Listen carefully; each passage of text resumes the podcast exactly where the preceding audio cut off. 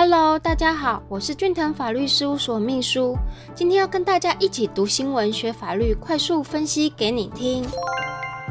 最近啊，我们看到新闻有谈到说，网红都在祝贺朋友离婚成功，看冠夫姓习俗何时才会终止？我们现在一起来听听看这篇新闻报道的内容是什么。相爱容易相处难，网红广告小妹就透露说。这几日啊，都要庆祝朋友们离婚成功，都祝贺到麻了。顺利离婚比顺利结婚难度更高哎。好莱坞女星翘臀珍珍妮佛罗培兹与小班班艾弗列克去年四月复合，上周六就是十六号的时候，于内华达州赌城拉斯维加斯取得结婚执照，正式结为夫妻哦。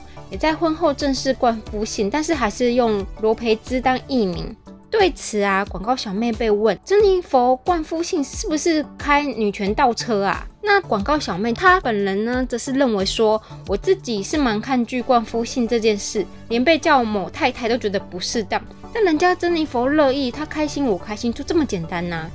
比较让广告小妹在意的是，我在工作中遇到的已婚女性啊，只要是跟美国白人结婚，几乎都会冠夫姓呢。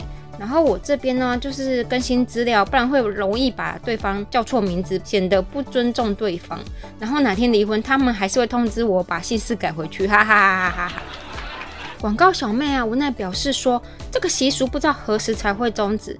我在外一直被默认和班长不同姓氏，就是代表没有婚姻关系。有次还和一路人小杠了一下，你为什么要填写 Miss？你已婚要填 Mrs？可是我和老公就不同姓啊，填 Mrs 很怪啊。你们只会头更晕，而且我不喜欢被叫某某人的太太，我就是我，凭什么男人不用纠结这种事情？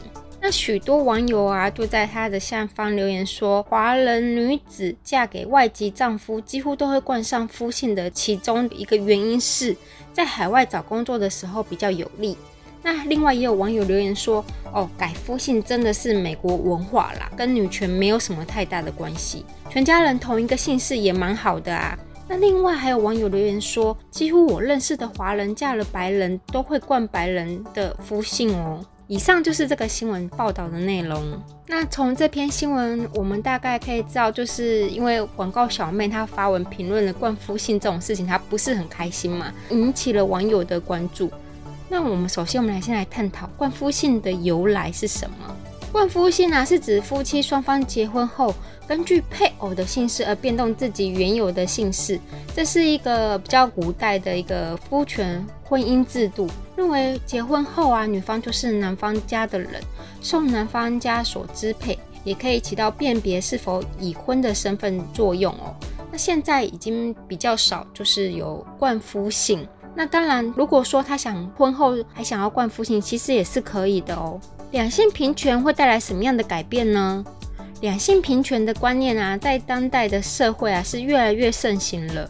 传统的冠夫姓制度啊，早期其实是很蛮备受争议的，因为啊，姓氏是一个人家族血缘上的标志，结婚后啊，任何一方都不应该强制他方同自己的姓氏。那当然，有人是冠夫姓嘛，那也有可能是冠妻姓，也是有的。那不管怎么样啊，现在都是比较属于尊重两性平权的观念。法条是怎么来看待这个冠夫姓的呢？民法目前都没有强制的规定哦。依据民法一千条的规定，我们来看看它里面的内容是什么。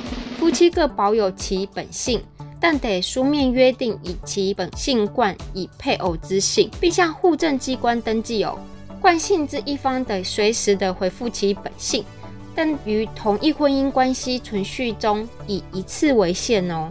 这个规定呢，我们可以知道说，法律其实它并没有强制说结婚已经冠夫姓或是冠姓的这个部分。如果双方协议要冠以他方的姓名啊，法律当然是尊重的啊。关于本篇上的新闻，我们可以知道说，网红小妹她对于这个篇的发文啊，她是哀叹啊，冠夫姓是何时可以结束？那除了我刚刚所说的冠夫姓，也有可能会有冠妻姓的部分。依照我国法律的规定呢，已经说是破除了传统的惯性要求了。建议大家在婚前的时候，因为我觉得婚前协议其实蛮重要的。如果说能在婚前谈好，说如果说对姓氏这种非常的。在意。那会建议说，在婚前啊，双方就先谈好是否要冠上夫姓，那避免说婚后为了大大小小不必要的事情而产生纠纷，或者是造成不必要的生活麻烦哦。非常感谢您的收听，以上出处为俊腾法律事务所江小俊律师版权所有，服务专线零三四六一零一七一，手机零九七八六二八二三一。下周二早上十点，咱们空中再见喽，拜拜。